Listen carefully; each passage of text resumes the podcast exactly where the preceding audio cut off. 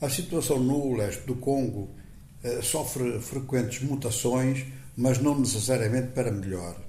E em determinados momentos tem-se a impressão de que realmente não é apenas o M23, bom, isto toda a gente já diz há, diz há muito tempo, não é apenas o M23 que constitui um problema de agressão, mas eh, há diversas outras formações e que a região tem que ter uma solução de conjunto que implicaria eh, uma normalização no relacionamento político dos Estados da área, isto quer dizer Ruanda, Burundi, Uganda e RDC, no mínimo, se não forem coisas que venham até de mais longe,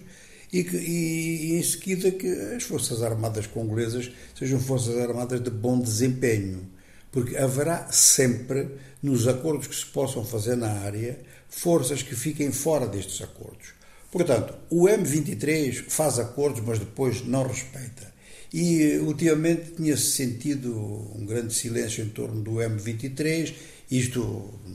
não com muito tempo, mas basta uma ou duas semanas para se perguntar o que é que se passa e, e podem-se passar duas coisas, ou entraram no modus vivendi e, e espera-se algum milagre para que o assunto seja resolvido, aí ninguém ataca ninguém, mas também não se modificam as posições, ou seja, que o Estado congolês não consegue exercer a sua soberania em áreas que têm sido ocupadas pelo M23 e com as acusações de Kinshasa de que o M23 é um prolongamento do exército do Ruanda.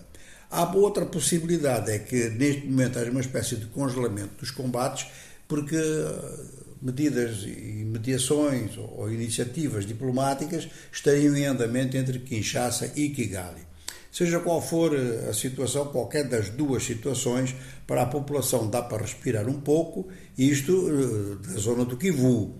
E enquanto se vê isto na zona do Kivu, aparecem então notícias da província do Beni. A província do Beni é particularmente atingida por milícias étnicas, algumas das quais foram criadas até para defesa contra ataques terroristas, mas depois começaram a conduzir-se de uma forma muito antipopular também. Ora, na província do Beni, ou sobre a província do Beni, as Forças Armadas congolesas publicam um comunicado sobre operações nos últimos 30 dias em que anunciam a morte de 16 eh,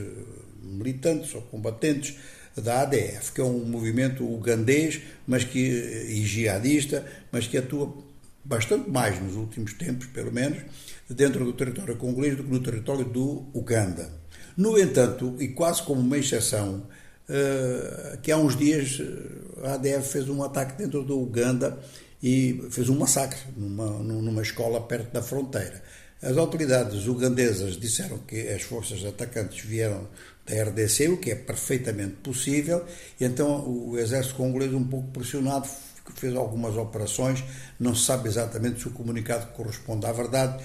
porque ah, diz-se no comunicado que alguns comandantes, não sabe comandantes a que nível da, da ADF teriam sido mortos. O facto é que a província do Beni, com este, esta operação e com este comunicado, volta à primeira página das grandes notícias da área e verifica-se que se realmente o M23 é aquele que tem mais repercussão como força armada, como implicação internacional, a ADF nunca deixou de fazer falar de si e pode continuar a fazer coisas que lançam a província do Beni numa situação tão grave, tão insegura quanto as duas províncias do Kivu.